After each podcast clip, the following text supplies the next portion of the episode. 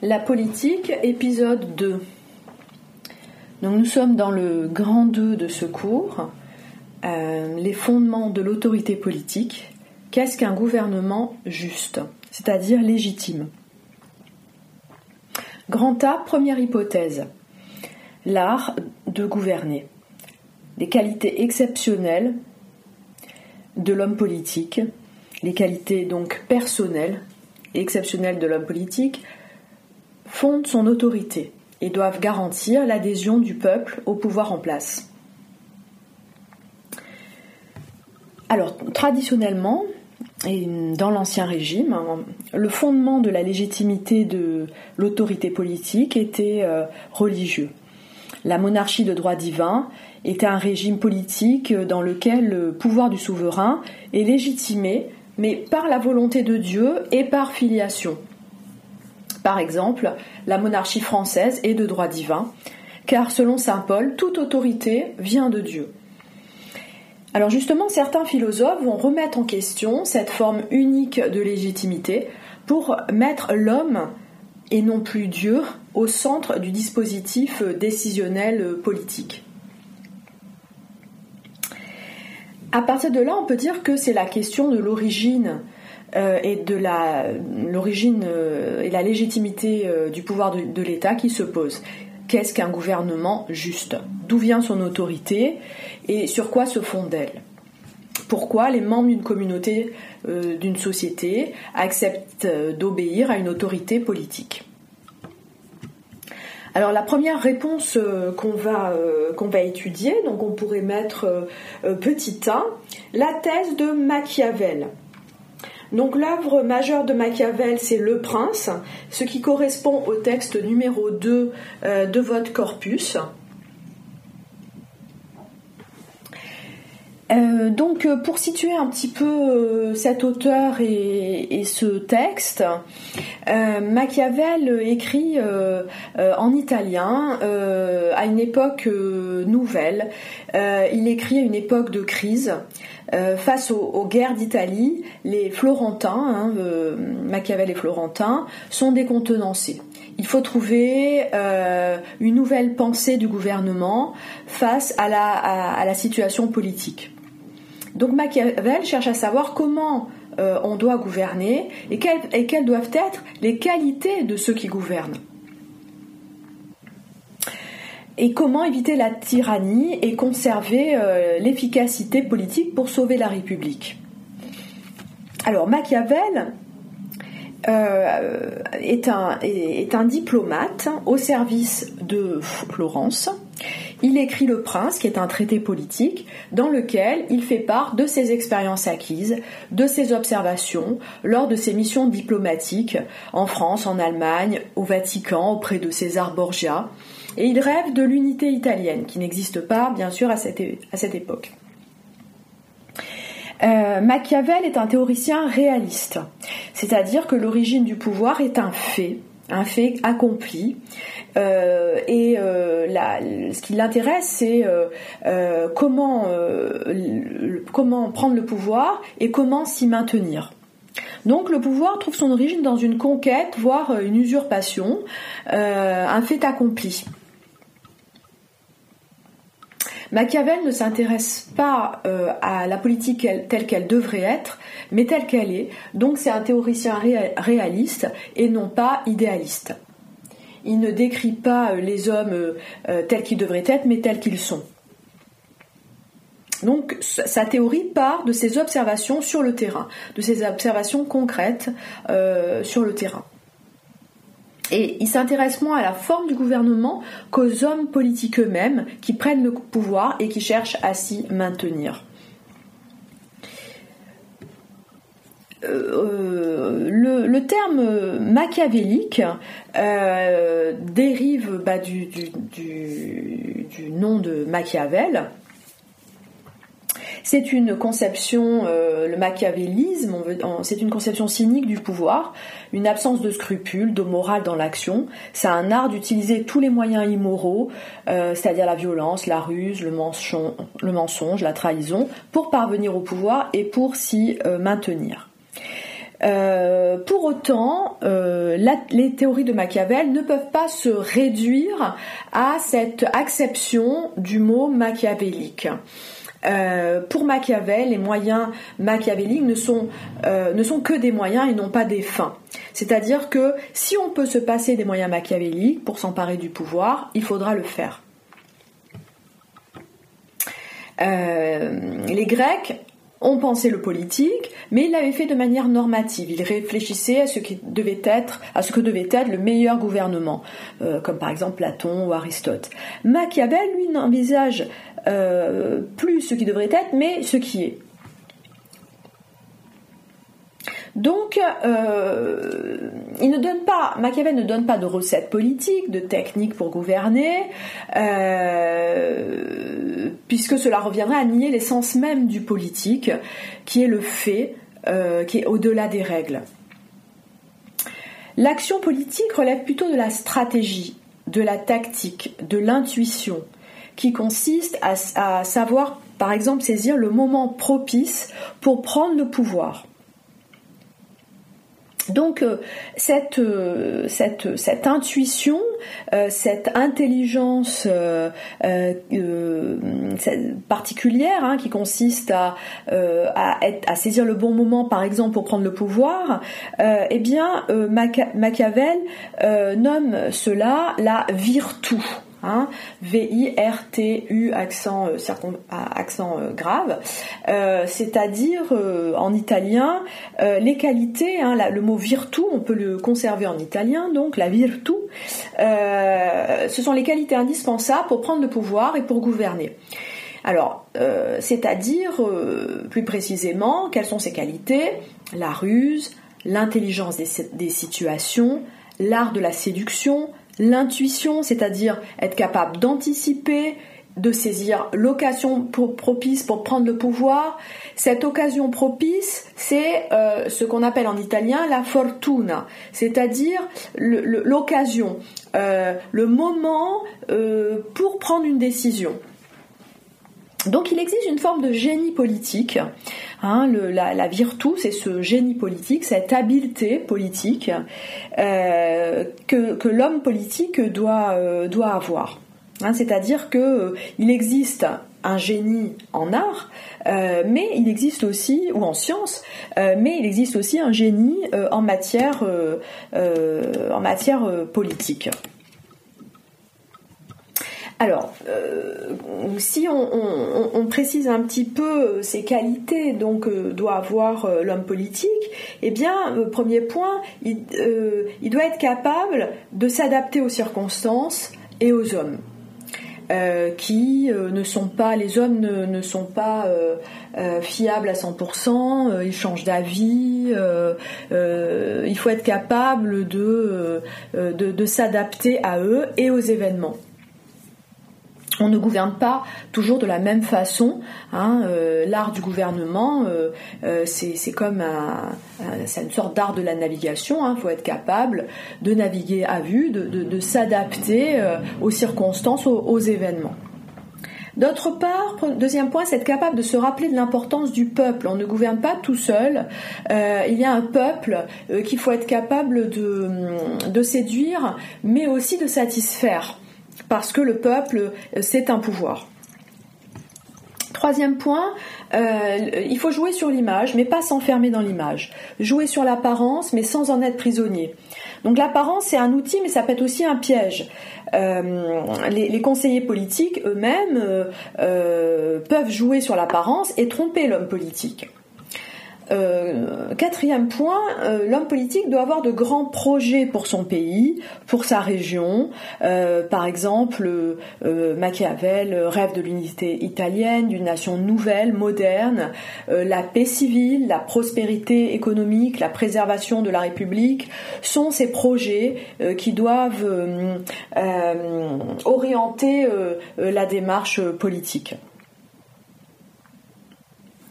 Euh, donc, euh, cinquième point, en, politique, en politique, il peut être justifié de ne pas suivre les règles de la morale privée au nom d'un intérêt supérieur, hein, c'est-à-dire, euh, par exemple, la manipulation, jouer sur les divisions, flatter les passions, séduire. eh bien, ce sont des, pratiques qui peuvent être utilisées et il ne s'agit pas d'être toujours honnête ou de ne jamais mentir, mais si c'est dans la perspective d'un but euh, plus noble, si ça peut avoir un intérêt supérieur. On peut euh, euh, mentir au peuple, mais uniquement si c'est dans son intérêt, dans un intérêt plus grand pour la, pour la nation, par exemple. Donc pour mieux comprendre cette théorie, on va lire le texte numéro 2, donc je vais vous lire, texte numéro 2 du corpus. Euh, donc euh, Machiavel euh, le prince, chapitre 18.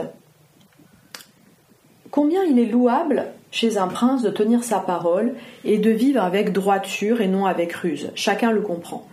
Toutefois, on voit par expérience de nos jours que tels princes ont fait de grandes choses qui de leurs paroles ont tenu peu compte et qui ont su par ruse manœuvrer la cervelle des gens. Et à la fin, ils ont dominé ceux qui se sont fondés, sur la loyauté. Vous devez donc savoir qu'il y a deux manières de combattre, l'une avec les lois, l'autre avec la force. La première est propre à l'homme, la seconde est celle des bêtes. Mais comme la première très souvent ne suffit pas, il convient de recourir à la seconde. Aussi est-il nécessaire à un prince de savoir bien user de la bête et de l'homme. Puisque, donc un prince est obligé de savoir bien user de la bête, il en doit choisir le renard et le lion. Car le lion ne se défend pas des raies, le renard ne se défend pas des loups. Ceux qui s'en tiennent simplement au lion n'y entendent rien. Un souverain prudent, par conséquent, ne peut ni ne doit observer sa foi quand une telle observance tournerait contre lui et que sont éteintes les raisons qui le firent promettre et jamais un prince n'a manqué de motifs légitimes pour colorer son manque de foi. De cela, l'on pourrait donner une infinité d'exemples modernes et montrer combien de paix, combien de promesses ont été rendues caduques et vaines par l'infidélité des princes. Et celui qui a su mieux user du renard est arrivé à meilleure fin. Machiavel, le prince. Bien. Euh, donc, euh, je, vais, reprendre euh, les, notions déjà qui sont utilisées, euh, qui sont abordées pardon, dans, ce, dans ce texte. Donc il est question du pouvoir, de la politique euh, et de la morale, pour revenir aux notions du programme. Le problème qui est posé, eh bien, c'est un homme politique doit-il toujours faire preuve de droiture morale Doit-il toujours respecter les lois ou bien peut-il utiliser la ruse et la force dans certaines circonstances? La thèse adverse, c'est qu'un homme politique doit toujours faire preuve de loyauté et de droiture. Il doit être fidèle à sa parole, suivre les lois, suivre toujours les lois dans l'action politique. Donc être loyal, tenir sa parole. Thèse de Machiavel, un homme politique doit savoir user de moyens qui relèvent à la fois de l'homme et de la bête, en fonction des circonstances. Ces moyens peuvent être donc moraux, et immoraux en fonction euh, de la situation.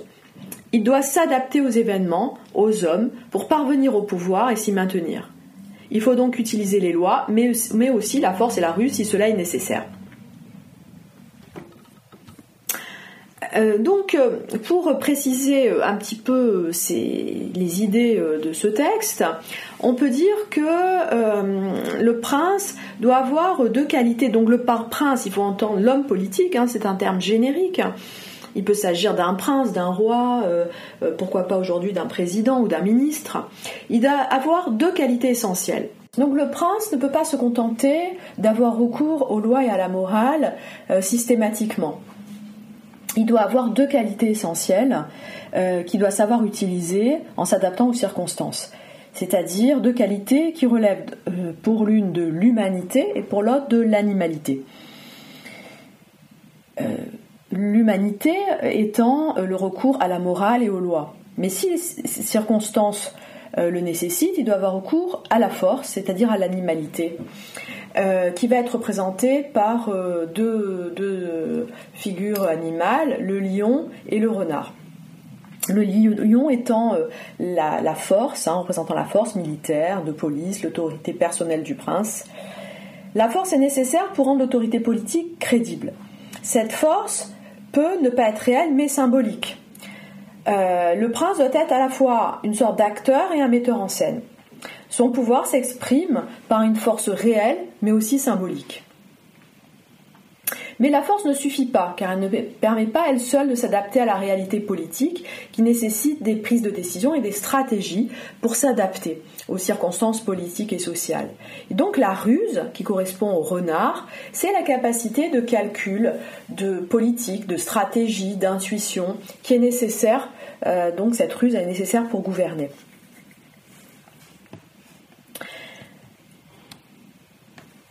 Donc on peut, dire que euh, euh, la ruse ne suffit pas parce qu'il lui manque l'efficacité de la force, et la force ne suffit pas bah, parce que euh, la, les, la, ruse est nécessaire pour, pour pouvoir agir de façon pertinente. Donc le prince s'adapte aux circonstances pour gouverner à la manière d'un art de la navigation, euh, puisqu'il doit prendre en compte différents paramètres pour s'adapter aux circonstances, la géographie, les mentalités, euh, la culture, les cultures, euh, la nature humaine, l'économie, les religions, Et il peut lui, donc euh, lui arriver de ne pas euh, forcément euh, avoir recours à la morale.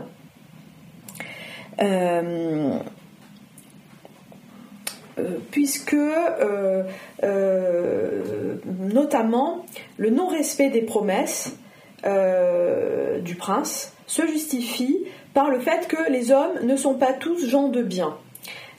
C'est-à-dire que les individus eux-mêmes ne respectent pas leurs promesses, donc il sera absurde pour, le prince, absurde de respecter les siennes sans tenir compte de la nature humaine qui est changeante.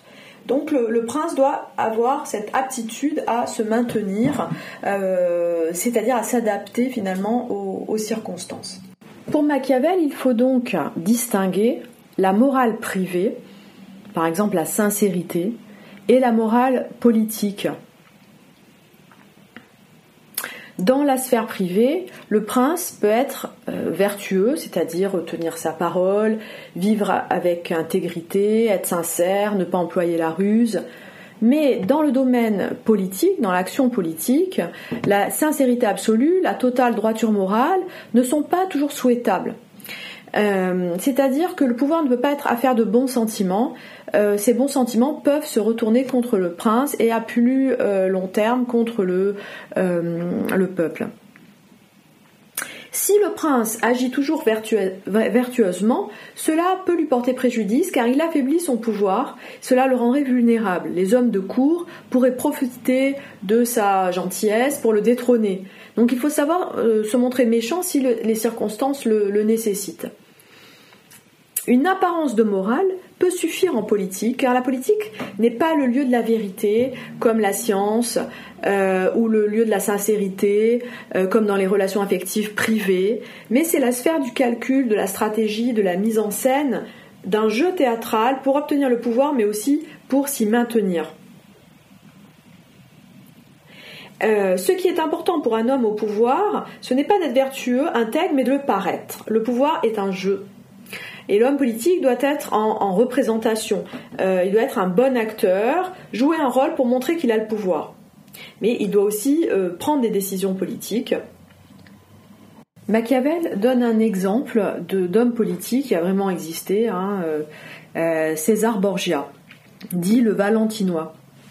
Donc c'est un seigneur italien de la Renaissance qui qui est père de France, chevalier de l'ordre de Saint-Michel, prince de Romagne, d'Andria euh, et de Vénafro, duc de Valentinois donc.